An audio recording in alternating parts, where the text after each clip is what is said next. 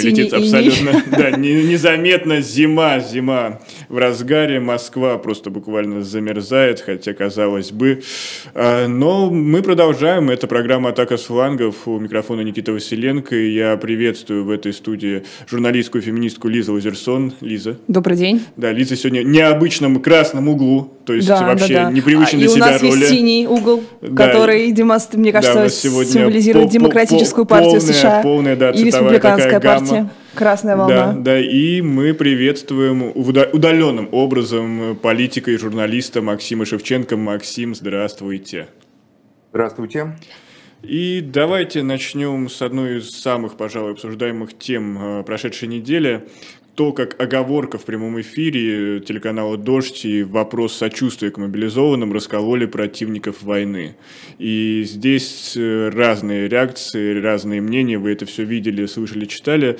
А, но, наверное, у меня вопрос... Э, давайте разберем оба этих сюжета и начнем, пожалуй, все-таки с вопроса человеческого сочувствия армии своей страны, даже если ты не согласен с ее применением Верховным главнокомандованием. То есть, э, на насколько корректно говорить, например, тем, кто уехал и против войны, говорить «наша армия»? Максим, как вы считаете? Ну, это их личное решение. Не знаю, тут что, какие-то есть политкорректные общепринятые нормы, что ли, которые утверждены неким советом э, чистых избранных э, персон, которые могут выставлять такие моральные оценки. Человек сам так думает, так говорит и э, сам так, как говорится, считает. Вот и все. Поэтому я, не, я просто не вижу тут, Никита, мне кажется, что это тема для обсуждения абсолютно высосанная из пальца. Ну, знаете, действительно много людей, которые говорят, что это не российская армия, а армия, защищающая интересы окружения Путина. То есть они прям разграничивают. Ну, не, не, ну это их личное, что значит российская, не российская.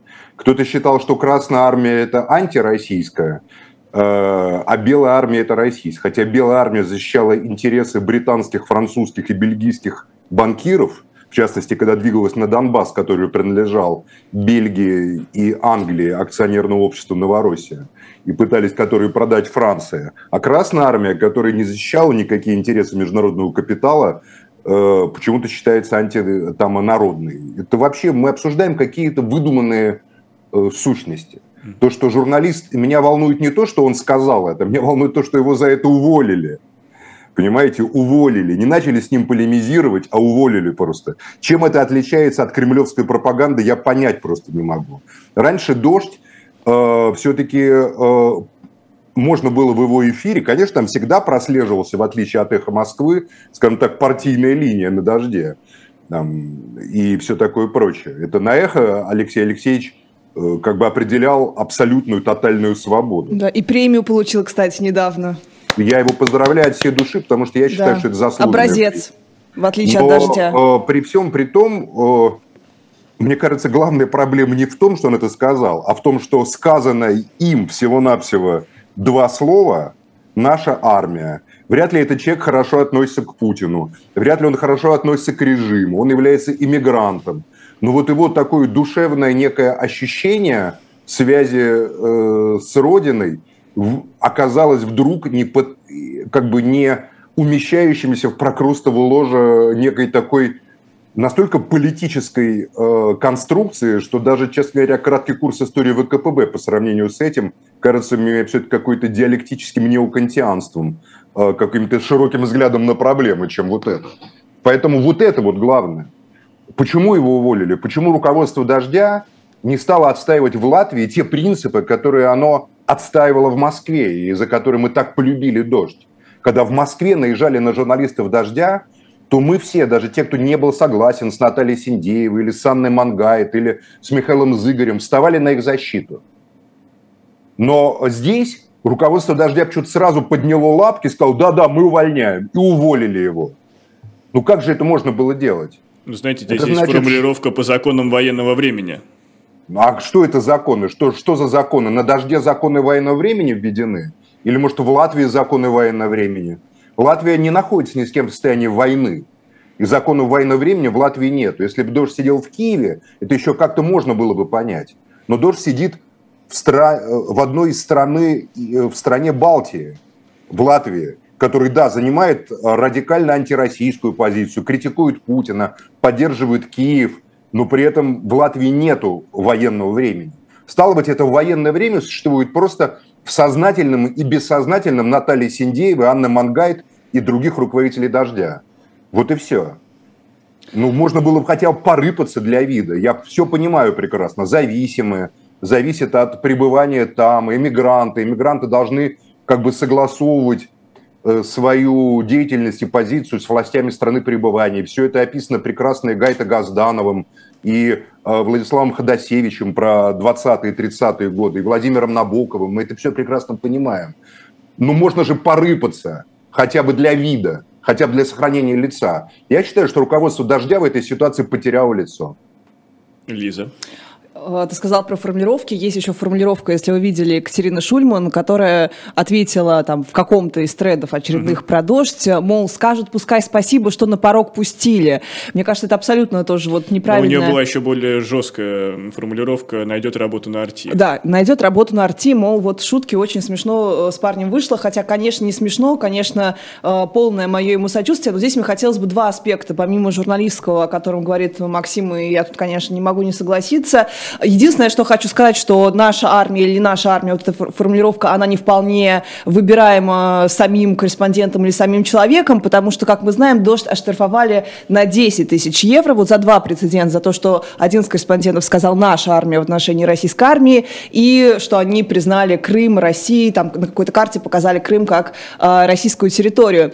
И вот это действительно иллюстрация того, в каком ужасном э, положении находятся российские медиа, но чтобы вместо того, чтобы пенять в очередной раз на какую-то ужасную латвийскую пропаганду, на то, как там все плохо, я хочу просто напомнить, кто все это начал. Если бы Дождю не пришлось уехать, то им бы и не пришлось занимать ту самую э, позицию, которая немножко выглядит странно здесь из России. У Дождя действительно, наверное, у Дождя, у Медузы самая неприятная позиция. Они должны работать как бы для нас, для людей, которые остаются в России, при этом поддерживать ту риторику, иначе они могут вообще вылететь из страны, иначе у них аннулируют визы, а здесь у них них выбор э, между, там, не знаю, тюрьмой и дальнейшими какими-то скитаниями э, абсолютно непонятный. Вот это вот один аспект этой проблемы, это вот такой вот чисто такой моральный, этический, журналистский, что действительно у нас полностью разбомбили наши медиа. Вот просто Лиза, вот серьезно. абсолютно с вами согласен, не могу не согласиться. Сегодня мы с вами с обеих флангов атакуем а, абсолютно а, синхронно. Да. Я бы только еще добавил такой момент. Безусловно, причина э, это, скажем так, тотальная зачистка э, всего содержательного пространства в России, уничтожение эхо Москвы совершенно просто преступное, на мой взгляд, э, закрытие дождя, уничтожение новой газеты и много чего другого. Э, но, безусловно, и надо иметь как бы внутреннее достоинство. Наша армия. Знаете, когда американцы были против войны во Вьетнаме, и американцы сняли в выдающиеся художественные произведения, осуждающие войну в Вьетнаме, да, и «Взвод», и «Апокалипсис нашего времени», и «Рожденный 4 июля» Оливера Стоуна, второй фильм Оливера Стоуна, и много чего другого. Я видел десяток, полтора десятка фильмов про Вьетнам и примерно столько же про Ирак, в котором война это решительно осуждалась. Но американские режиссеры, американские актеры говорили «наша армия» наша армия совершает преступления, наша армия э, бомбит Вьетнам или уничтожает Фалуджу, ну... наша армия заставляет наших ребят э, быть убийцами в мире, в котором казалось, что убийство уже отошло куда-то в прошлое. Поэтому мне кажется, что ассоциация художника или журналиста с армией который представляет интересы власти, с которой тот журналист или художник принципиально не согласен, как Оливер Стоун не согласен с э, политикой Белого дома и федеральных властей США. Но Оливер Стоун говорит про американскую армию во Вьетнаме, наша армия. Ну, Мне так кажется, главный вот герой вот, вообще-то военный, Более да, того, даже могу привести еще пример. Толстой в Хаджимурате описывает разорение села Гихи чеченского. И он э, пишет там о русской армии, офицером, который он был, Толстой, и участвовал в этом разорении. Он это не выдумал, он это, он это видел своими глазами. Это бессмысленное осквернение фонтана, источника воды, уничтожение, сожжение э, там, цветущего аула. И он, Толстой, тоже для него это армия, которая делает, совершает это преступление, это его Толстого армия, то есть наша армия. Поэтому позиция дождя, мне кажется, абсолютно неприемлемая и абсолютно трусливая, не э, совпадающая с позиции тех, по крайней мере, вот великих художников и кино, и слова, которые я перечислил. А можно дальше вспоминать. Ну, Максим, так. вот смотрите, вот можно я вот здесь э, вмешаюсь, потому что мой как раз второй вот тезис, второй аспект этой проблемы, он как раз касался того, что Крастелева, даже либеральные, оппозиционные там журналисты, блогеры, они как его оправдывают, даже Никита с этого начал, что человек оговорился. То есть оппозиционно настроенный журналист не может иметь, э, как-то разделять чаяние российского военного сегодня, не может беспокоиться о том, чтобы у него там амуниция была в порядке, чтобы его как-то на фронт э, снарядить, потому что это предательством считается по отношению вот к такой э, западной да, риторике антивоенной. Но я просто хочу вам рассказать такой любопытный кейс. Вот моя подруга Арина Хольна во время, в марте, по-моему, еще в самом начале всего разворачивающегося, она пошла на курсы кройки и шитья, чтобы как-то вот чем-то себя занять в это время. И она говорит, что оказывается, очень многие курсы э, кройки и шитья по всей стране э, сами девушки девушки, женщины, которые вот пошли э, заниматься этим в свободное время, начали добровольно шить форму. Все эти женщины, ну, абсолютное большинство, естественно, против войны, но они не могут в этом случае бросить вот этого несчастного мобилизованного. И вот у меня тоже вопрос, тоже вопрос, который ставится сейчас в э, прессе. У Михаила Козырева, он такой опрос несколько раз, правда, его формулировал, создал. И Макс и Ира, вчера видел в эфире, тоже такое сделали, голосование проводили, можно или нужно, или вообще сочувствуете ли вы лично лично э, российским военным. Э, я хочу сказать, что немножко вот подлинно как-то для меня, ну не то, что подлинно, но как-то для меня это некорректно звучит вопрос. Почему? Потому что, как правило, люди, которые считают себя оппозиционно настроенными, либерально настроенными, это люди, которые э, выступают против насилия во всех его проявлениях, при этом отрицать тот факт, что у нас мобилизованные совершенно насильно отправляются в армию, совершенно насильно. Последний случай, который просто хочется рассказать нашим слушателям, касался молодого человека, который скрывался от повесток, и к нему якобы по объявлению с Юлы, такой аналог ковида, приехала девушка с парнем смотреть телефон, покупать телефон. Тут же его заковали в наручники, отправили куда-то в, э, значит, отделение выяснять, э, что он там, не знаю, ругался матом в общественных местах, и тут же его отправили на медкомиссию и куда-то в Нарафаминск, какую-то учебку. В общем, вот такие вот люди, вот э, за таких людей, мне кажется, и впрягаются журналисты, и, мне кажется, и женщины для них шьют одежду. Мне кажется, это абсолютно нормальным, но, возможно, это не выглядит так уж нормально там, из, ну, с той стороны. Я не уверена просто в том, что мы в одинаковых информационных, вообще сущностных пузырях пребываем. Понимаете, вот э, тоже такой вопрос, не знаю, не, даже не, не, Нет, не ну, гражданской просто... войны. Нет, ну, Лиза, ну вы все правильно говорите. Ну, мне кажется, что тут обсуждать? Тут, хотя вот видите, мы вышли на такие очень важные э, этические глубины, э, просто совершенно очевидно, что дождь находится под таким надзором. Э, это здесь, в Москве, там Громов мог вызвать там или кто-то еще, и начать там позвонить, и начать там топать ногами, и можно было сказать в эфире, нам позвонили, от нас потребовали там э, вырезать то-то. А что-то я чувствую, в Латвии такого уже не скажешь. Там, мне кажется, другие законы, гораздо более жесткие. Ну, просто а... я тут, наверное, соглашусь с Екатериной Михайловной Шульман, что ты можешь качать права в своей стране, когда ты гражданин, когда ты вполне себе бесправный э, сотрудник ну, радиостанции, ну, я сказал, который на порог судьба пустили. иммигрантов тут что делать? Судьба иммигрантов такова. Ну, значит судьба иммигрантов что... такова, что они э, будут гонимы, вот этот бег, описанный Булгаковым, он судьба иммигрантов. Ну, Даже если они сейчас получают какие-то гранты и включены в пропаганду другого государства. Ну, значит ли это, что по эту и другую сторону границы нельзя заниматься профессиональной журналистикой сейчас в условиях нельзя войны? Нельзя заниматься профессиональной журналистикой. Сейчас, во время войны, работает пропаганда. Всякое занятие профессиональной журналистикой, то, что делаем мы, то, что я делаю в своих блогах, то, что делает Лиза, то, что делает «Живой дождь», чревато уголовным преследованием. Потому что когда вы говорите не в духе пропаганды, э, российской там или украинской или натовской, а от себя размышляете. За размышление можно спокойно схлопотать статью, потому что размышление ваше не утверждено высшей инстанции натовским каким-нибудь пропагандистом и, или российским пропагандистом? А, у нас прям возмущение в чате, поскольку Максима нет, я, у меня есть секундочка глянуть Пожалуйста. в чат. Реально возмущение в чате, люди пишут там, набейте себе свастику, вы такие же, как Соловьевская пропаганда.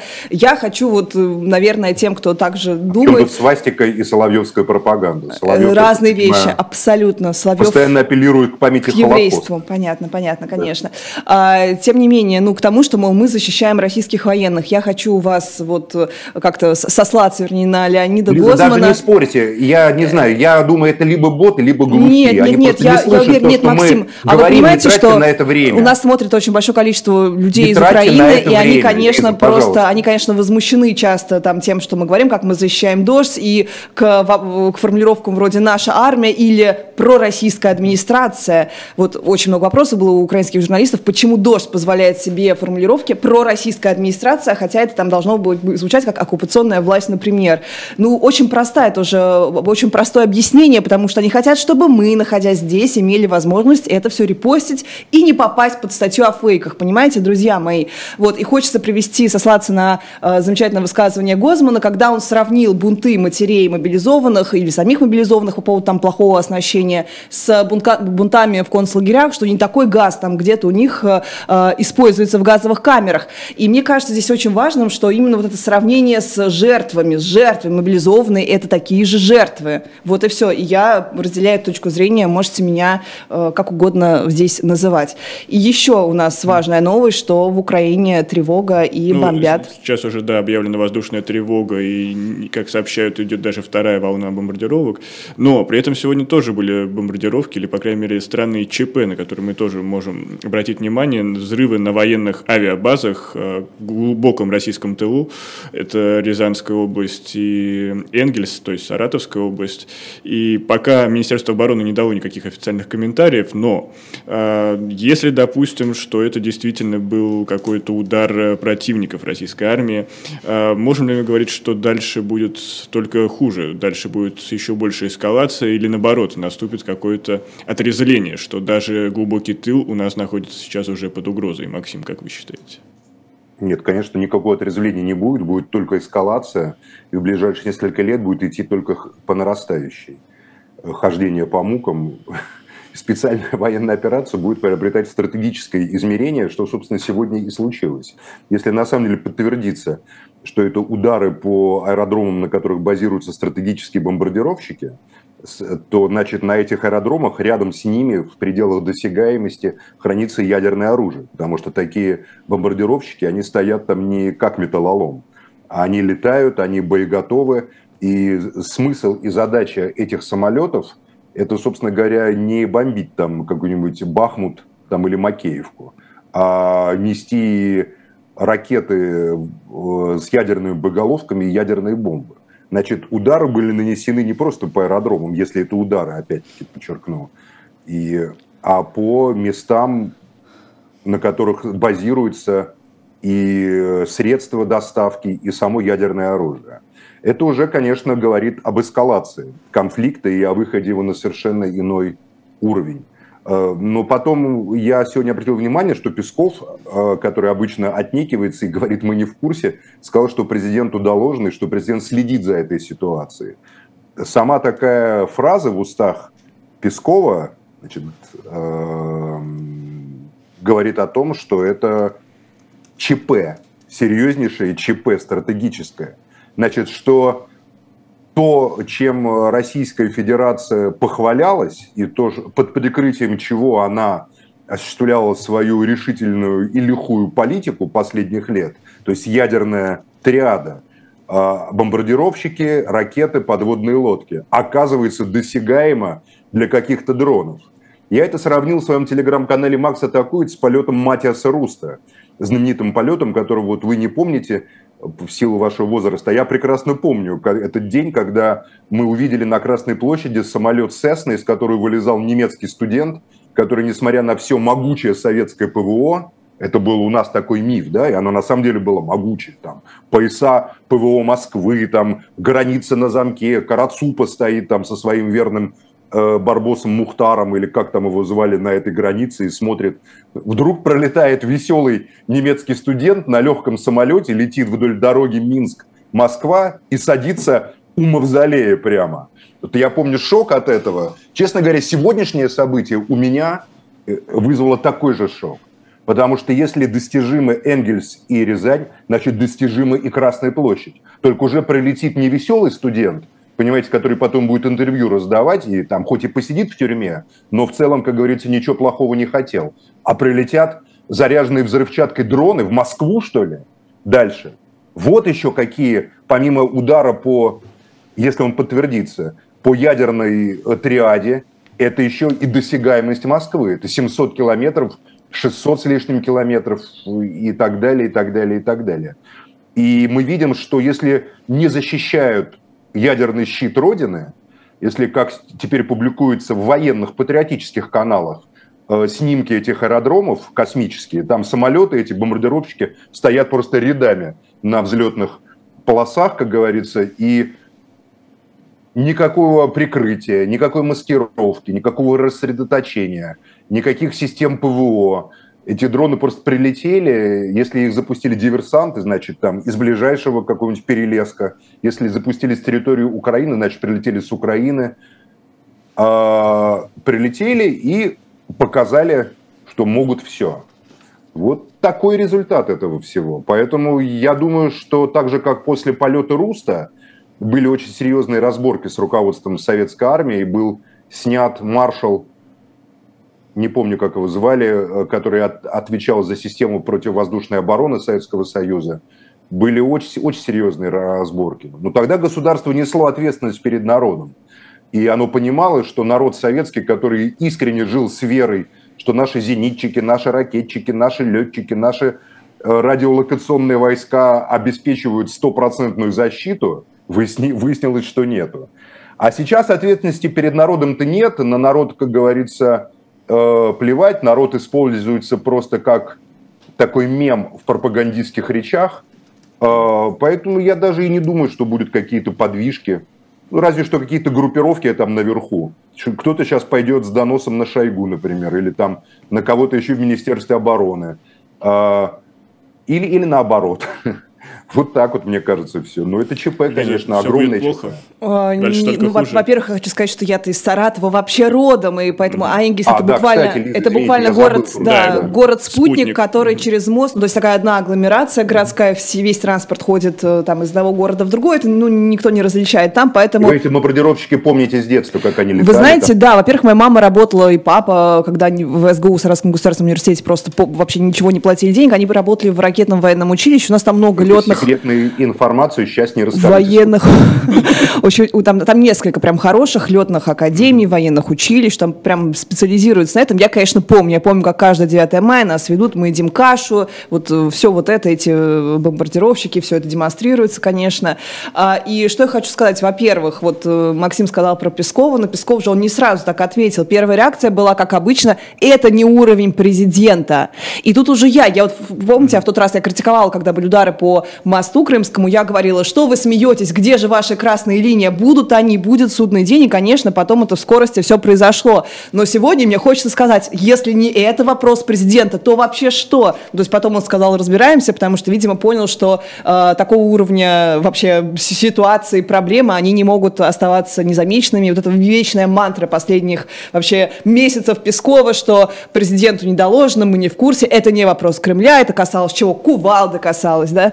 Э, чего еще там? выдачи пленных, ну, много чего касалось, касались такие ответы.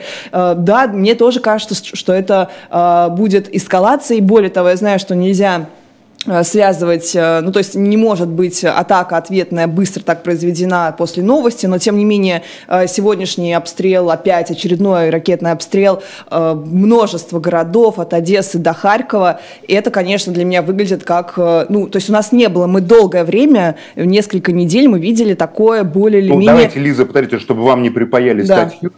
э, скажем так, не городов, а по словам министерства, мы должны выбирать такой зопов язык, да, э, военных выберите. объектов, которые находятся на, на этих городах. Да, инфраструктура исключительно, mm-hmm. да, энергоинфраструктура инфраструктуры да. Украины. Ну, а куда попали, туда попали. Да, но это ПВО уже украинские сбили, понимаете, это уже они виноваты. Ну, это не обязательно добавлять, там но ракеты это... тоже иногда, знаете, нет, нет, не, никогда в жизни, они высокоточные, Максим, они никуда да? не отклоняются. Я так хорошо, они... как вы не знаю, я не рос среди стратегических бомбардировщиков. Вот. Э, в общем, да, сложно эту аналогию не проводить, что вот он ответ, вот он очередная эскалация. Последнюю неделю мы видели такое какое-то вялотекущее какие-то события на фронте, ну, то есть ничего никуда, по сути, не двигалось, и вот казалось, что, да, следующий шаг, он как-то вот Недавно одному блогеру будет... дали срок, дали штраф, не срок, а штраф ареста за слово «фронт», Лиза. Угу. Они, суд говорил «фронт», значит, война, а войны официально нет, поэтому он получил как бы наказание. Поэтому мы говорим «линия соприкосновения» соприкосновения. Линия соприкосновения. Я говорю вообще про батончики рот Ли, Да, линия конфет. Линия конфет, да. А, давайте да. здесь прервемся на небольшую рекламу и скоро вернемся. Это программа «Атака с флангов». Оставайтесь с нами. Живой гвоздь остается в Москве и ежедневно освещает для вас новостную повестку. Мы собираем для вас самые яркие мнения политологов, экономистов и деятелей искусства, чтобы вы всегда могли увидеть ситуацию в мире с разных сторон. Поддержите нас в это непростое время, чтобы мы могли развиваться и дальше. Как это сделать? Переходите по ссылке под трансляцией или воспользуйтесь QR-кодом, чтобы оставить свой донат это значительно лейбористичнее, чем у лейбористов, либеральнее, чем у либералов, коммунистичнее, чем у коммунистов. То есть я не знаю, сколько людей выехало, но я знаю, сколько они вывезли. Вообще это очень неприятно смотреть. Через 200 лет все будет то же самое, а через год может все поменяться. Это цифра, на которую не сбалансировать бюджет не удавалось, в общем, пока еще никому. В этой кстати, нет ничего страшного, кроме того, что это все вранье. Я понимаю, что красивая молодая девушка стесняется читать, что прямо написано в вопросе. Я даже тоже стесняюсь читать, что там написано, но я перескажу подробнее. Каждую неделю мы будем выходить в эфир 20 часов по Москве, 18 часов по Лондону. Продолжается программа «Атака с флангов». Напомню, Лиза Лазерсон, Максим Шевченко, Никита Василенко.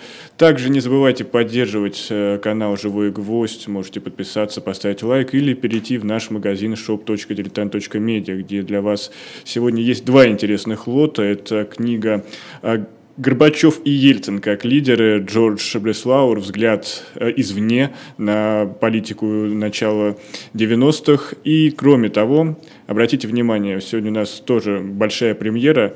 А, готовится к выходу комикс «Спасти», очередной том, четвертый уже в серии, и там будет э, приключение Емельяна Пугачева.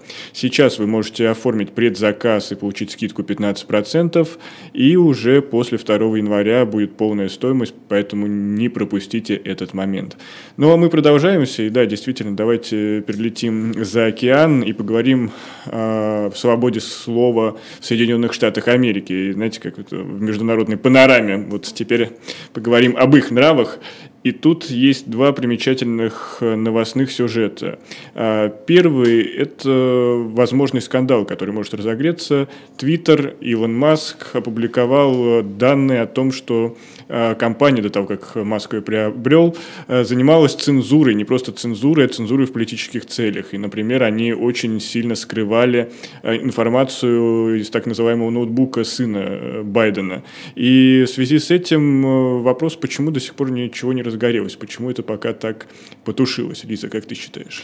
А, на самом деле, мне не кажется, что это потушилось и не разгорелось. Мне кажется, что это вполне себе набирает обороты там в правом, в ультраправом Твиттере, и все ходят с этой повесткой, бегают с этими всеми новостями. Хотя на самом деле новость про ноутбук э, Байдена и Хантера Байдена, младшего Байдена, э, и про всю переписку, компрометирующую президента, которая накануне выборов 2020 года вообще вскрылась. Он, э, внимание, сдал в починку ноутбук и забыл его там. А, потом все документы оттуда были слиты, и журнал «Нью-Йорк Пост» опубликовал у себя данные из этого расследования. То есть это все уже было, но именно в тот момент Твиттер заблокировал заблокировал аккаунт, э, эти публикации в Нью-Йорк Пост, которые касались вот этого расследования э, слитых материалов. А, но что здесь вот хочется отдельно отметить, э, Илон Маск слил весь этот массив информации, который он уже как бы изнутри Твиттера узнал, про то, как принимались эти решения, огромный массив информации, он передал его одному журналисту, действительно хороший был выбор,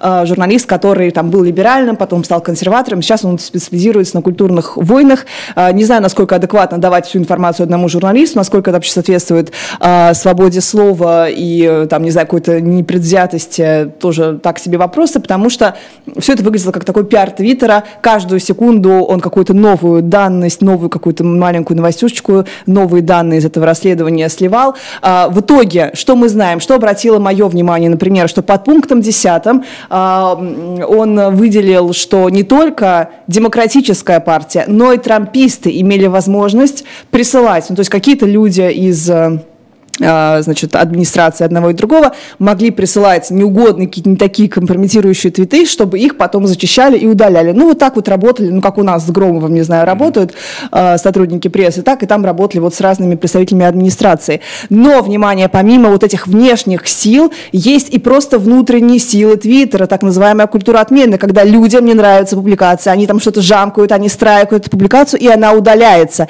И вот этого актива у леваков, так называемых в Америке, мы понимаю, что либерально-демократическую партию называют э, леваками, их, конечно, гораздо больше, потому что Твиттер, в принципе, по настроению такая левая площадка. В итоге, друзья мои, неизвестно, что именно, э, ну, то есть понятно, что в этом случае было административное решение скрыть эту публикацию, но вообще глобально говорить о том, что это исключительная ситуация для демократической партии, нет, конечно, нет, просто у леваков гораздо больше возможностей работать э, с той самой культурой отмены. Хотя, подождите, причем здесь леваки, сам Илон Маск очень быстро дважды подряд заблокировал аккаунт Канье Уэста, потому что, оказывается, писать «Я люблю Гитлера» или свастику, э, обрамленную Маген Давидов, вписанную в Маген Давид, это не ок. И сам Илон Маск, защитник первой поправки Конституции, вообще поборник главной вообще свободы слова, взял и заблокировал Канье Уэста, человека, которого считали одним из трех вообще новых столпов такой пересобранной республиканской партии. Трамп, Маск и Канье, Е. Вот это, это троица. Канье Уэст, он дал очень исчерпывающее интервью, где признался не сейчас просто мы это, в да, да, да, сейчас, мы, сейчас мы это можем чуть позже обсудить, это да, тоже такая любопытная ситуация. Но вот э, республиканская партия, старая, добрая, ставила, делала ставку буквально на этих трех персон, э, и вот мне кажется, что что-то одно уже не сработало, что-то пошло не так, какой-то раскол между Канье и э, Маском как минимум виден. Вот, в общем, да, я к чему все это так вам долго рассказывала, что нет такой однозначности в том, что только демократическая партия контролировала Твиттер. Нет, и та, и та администрация могла повлиять, но просто возможности больше у демократов, потому что Твиттер – это левая платформа, как и все социальные сети сегодня, потому что это популярно. Извините, что я немножко из утреннего разворота веселья добавила, простите, этого не было. Серьезная программа. Максим, согласитесь ли вы с Лизой? Ну, как я с Лизой соглашусь, я просто не понимаю, что мы обсуждаем. Лиза говорит э, очевидные вещи. Э, мы обсуждаем как новость. Как? И в Америке тоже цензура?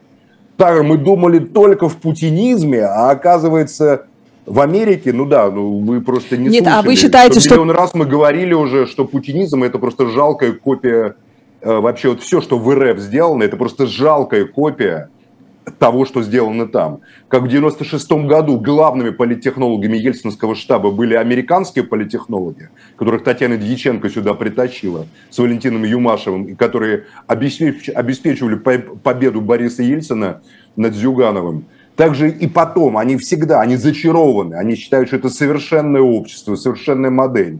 И просто здесь как бы, э, ну, делается некое, с неким варварством, там, пришла там Симоньян, и теперь вещает на волнах эхо Москвы, понимаете, просто грубо и все. В Америке как бы делается все с такой пристойной маской на лице. Капиталистический делается... такой. Купил за 44 миллиарда да, человек. Ну, в общем, и в целом, мне кажется, гораздо более важная тема, серьезная, при всем уважении к Илону Маску, чем миллион раз это обсудим, это смерть блогера Тумсо Абдрахманова. Швеция. Пока Швеция официально не подтвердила. Ну да, вот это обсуждение, потому да. что Анзор Масхадов подтвердил, значит, mm-hmm. значит, подтвердили другие там блогеры чеченские, как написали по сведениям информаторов, по нашим сведениям наших информаторов есть, а полиция Швеции хранит молчание.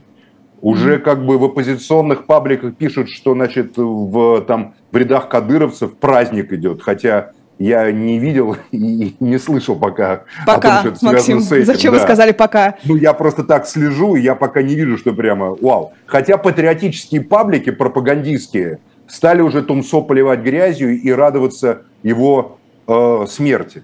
Вот это, мне кажется, надо обсуждать. Убийство э, блогера раз, за его слова, за его позицию. Угу. И второе, это то, что по, почему полиция Швеции не проводит какого-то хотя бы официального брифинга по этому поводу. То, то убийство, смерть Тумсу Абдурахманова – это не внутреннее дело Швеции, это не там какого-то пьяницу зарезали на углу, когда он вышел с бутылкой из магазина, понимаете, шведского. Это политическое событие, выходящее за рамки Швеции. Но ну, может мы можем пока допускать, что идет некая спецоперация, и действительно Тумсо в безопасности? Я ничего не могу сказать. Мне просто, я считаю, что убийство журналиста за слова в любом случае э, отличается даже от убийства Руслана или Сулима Ямадаевых, которые были людьми, которые сами убивали и умели убивать. Э, и это, э, как говорится, при всем при том, что я с Томсо э, дискутировал, полемизировал, был не согласен с ним, у нас была с ним открытая полемика, я могу сказать, пусть будет милостив к нему Всевышним, и пусть он упокоится с миром, если он на самом деле убит убийство журналиста – это признак настоящей войны, большой войны. Это не разборки между собой вооруженных до зубов людей, которые э, представляют разные кланы в чеченском, э, скажем так, силовом руководстве. Одни там с армией, другие, значит, с конторой там и так далее были. Э, и тем более убийство на... Уже ряд обвинений было. В Германии, помните, да, в Берлине оппозиционер был убит, да? значит, там еще в других местах. Практика, ну, если там можно, значит, и здесь можно, понимаете? Поэтому, мне кажется, вот это надо обсуждать, Тумсо. А что там Илон Маск сделал с Твиттером? Угу. Ну, ну, чтобы, мог... он не сделал, чтобы он не сделал, мы только можем на заваленке, сидя, лузгая семечки, это обсуждать.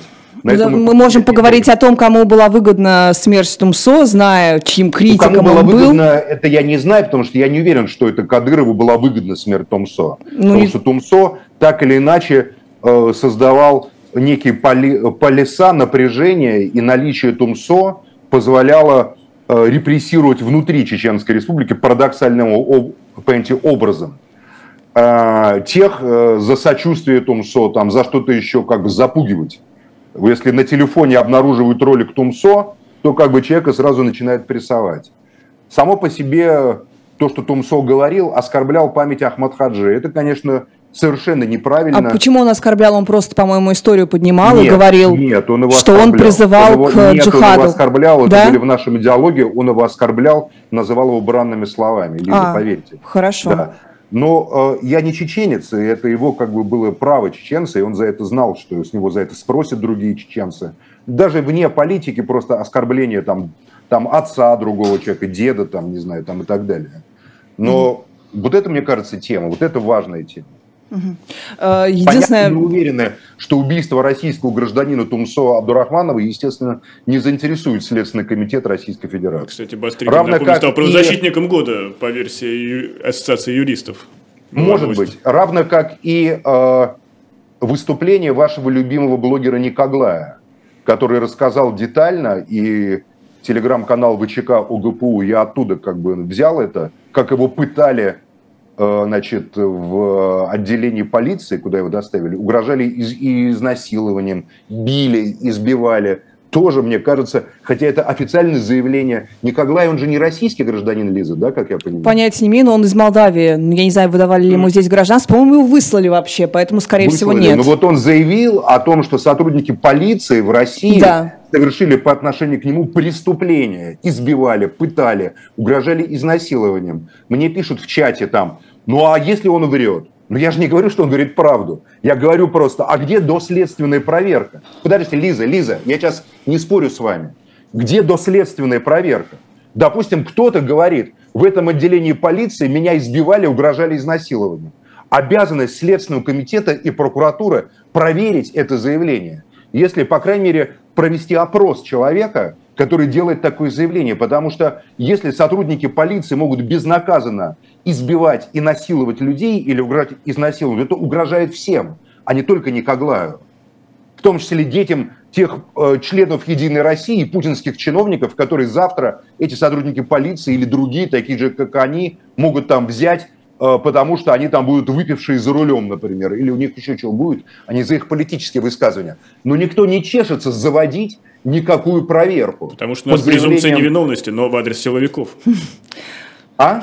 У нас презумпция невиновности, но есть нюанс. Презумпция невиновности в адрес силовиков. Ну, нет такой презумпции в законе, понимаете? Ее нету.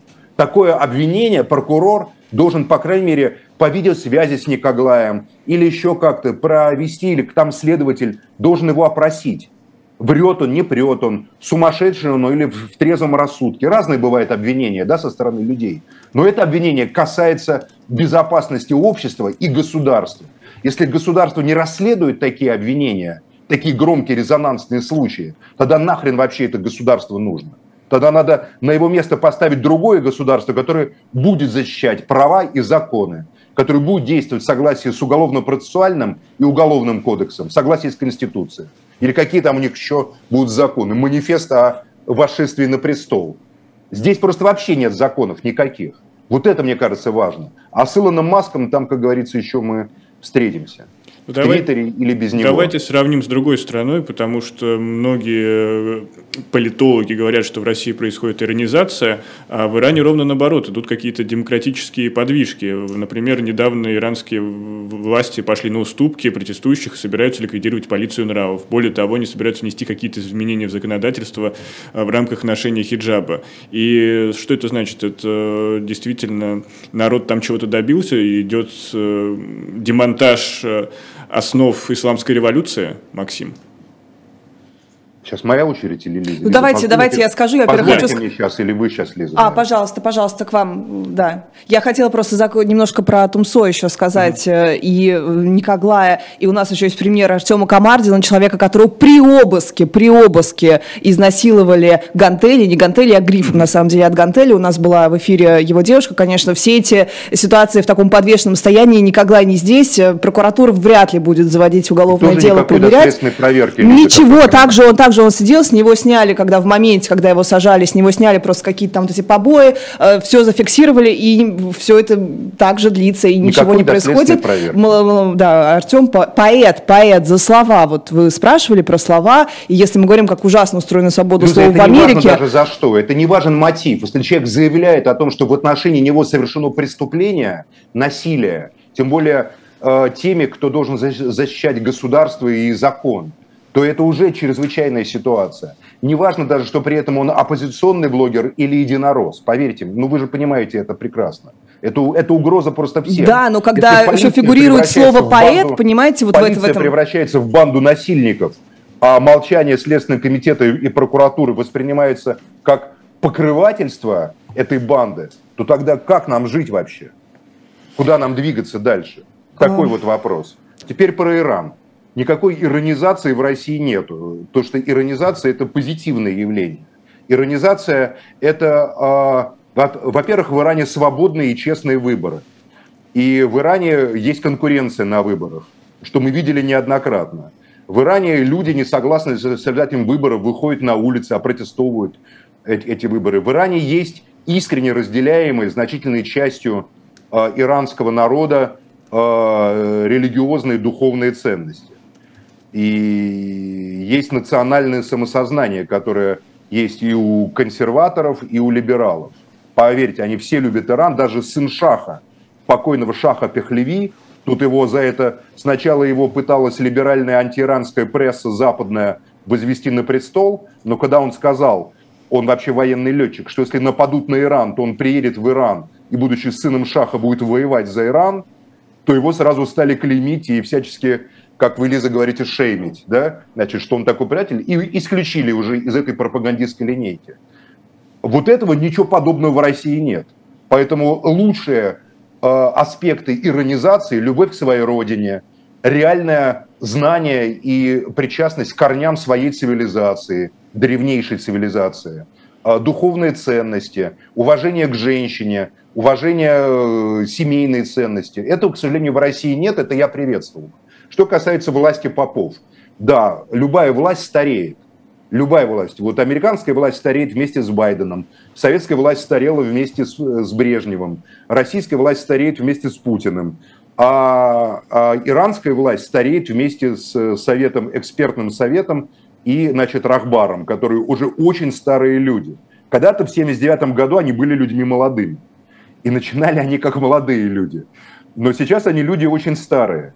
И поэтому требуется обновление. Эту задачу пытался решить Фидель, когда он вводил там разных молодых комсомольцев, разных людей идеологически близких, но молодых, 40-летних, в ЦК, Политбюро Кубинской коммунистической партии там, и так далее. Это вообще очень трудно решаемая задача. Поэтому я не верю, что режим в Иране падет. Я думаю, что Иран испытывает внутренний кризис, безусловно, управления. Вилаят Факих который переводится как система господства знатоков религиозного права, факихов. Ну, это дословно просто. Прав, правление знатоков религиозного права. Она, безусловно, э, будет сейчас меняться, будет модернизироваться.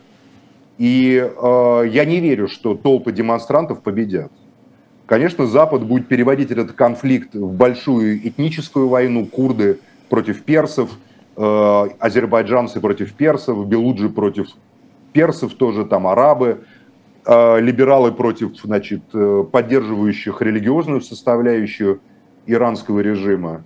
Но поверьте, бархатной революции там даже и не пахнет. Все гораздо глубже, гораздо сложнее и не так однозначно. Я думаю, что упразднение полиции нравов, э, это, конечно, решать самим иранцам. Я видел эту полицию, когда был в Тегеране. Туда входят и мужчины, и женщины – она, знаете, допустим, вот какие у них бывают моменты. Мне рассказывал один иранец, он получил штраф и 10 лет, и, извиняюсь, 10 дней, значит, там, э, как, ну, какого-то наказания. За что, я его спросил, Мухаммед его, допустим, звали, это в Исфахане было. Говорит, я гулял с девушкой. Говорю, а ты что, ее там целовал? Он говорит, Максим, ты что, с ума сошел? Я не могу так оскорбить девушку, которая не является моей сестрой или там женой публично, да? Нет. Вспоминается просто... шутка из Барата про сестру? Нет, пос, послушайте, это важный момент. Это нюансы, которые непонятны, если вы не погружаетесь в иранство. Говорит, так за что тогда к тебе подошли? Они, они подошли, спросили, это твоя сестра? Он говорит, нет. Это твоя невеста? Нет. Это твоя жена? Нет. Сколько лет девушке? Ей было 17 лет. А тебе сколько лет? 28. Его оштрафовали за то, буквально дословно, как он сказал, клянусь, что ты, будучи опытным мужчиной, мог вскружить голову незамужней юной девушки и влюбить ее в себя. Это по отношению к ней нечестный и несовместимый с исламом поступок с твоей стороны. Понимаете, для европейского сознания такое вот судебное решение, такой штраф за это, это непонятная вещь. В Европе Лолита есть, там Гундер. Это полиция Гундер. нравов была? Это была исламская полиция нравов, в частности, да. Она вовсе не всегда следит за тем, чтобы пчелка не выбивалась или там платки. Я видел в Тегеране, полно сидит в Тегеране, э, вот два года назад. Молодые женщины сидят и курят в кафе, сдвинув платки на затылок. Это раньше было немыслимо. Еще 8 лет назад это было нереально.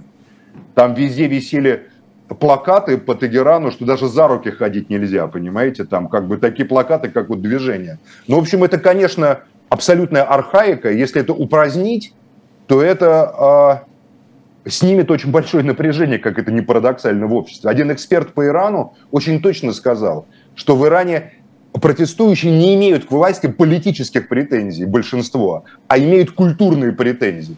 Если у иранского руководства хватит пойти, как бы решимости пойти на культурные уступки народу, изменившемуся с 79 года очень сильно, то я лично полагаю, что э, режим устоит, модернизируется и, не, Иран не развалится. Если они, конечно, будут упорствовать и решать все вопросы только насилием, то тогда, я думаю, Иран взорвется как ядерная бомба и, и взорвет с собой все окружающие страны. Азербайджан, Армению, Среднюю Азию, Турцию, Ирак – Пакистан, полыхать будет везде, и будет война, в которую будут втянуты миллионы людей который будет идти по этническому признаку между тюрками и персами, между курдами за создание своего государства и всеми остальными и так далее, и так далее, и так далее. Лиза, ты хочешь возразить? Я прям коротко скажу, что как раз Максим иллюстрирует мою точку зрения об Иране, о том, что там не традиционное, а псевдотрадиционное общество, потому что люди относятся терпимее к этим всем э, таким культурным нововведениям, чем институты действительно устаревшие.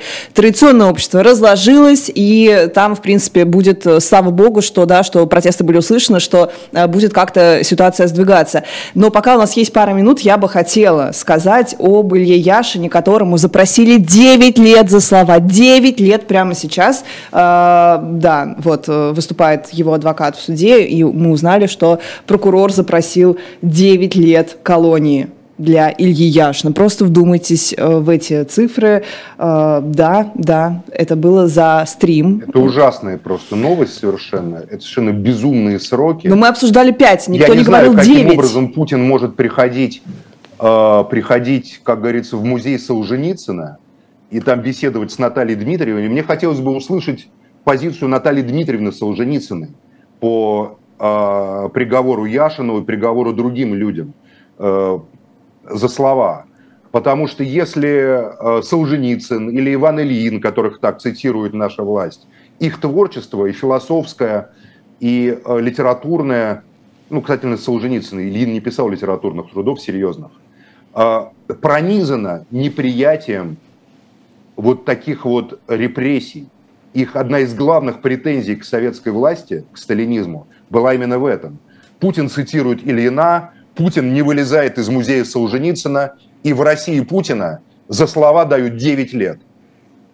Да хотя бы и год, да хотя бы и месяц да хотя бы и неделю. Максим, ну о чем речь, когда у нас блогеров, которые укрываются в Швеции по подозрению, да, ну, вернее, ну, предположительно. Я призываю фонд Солженицына уехать из России. Я прошу, обращаюсь публично к Наталье Солженицыной, высказаться по этому вопросу.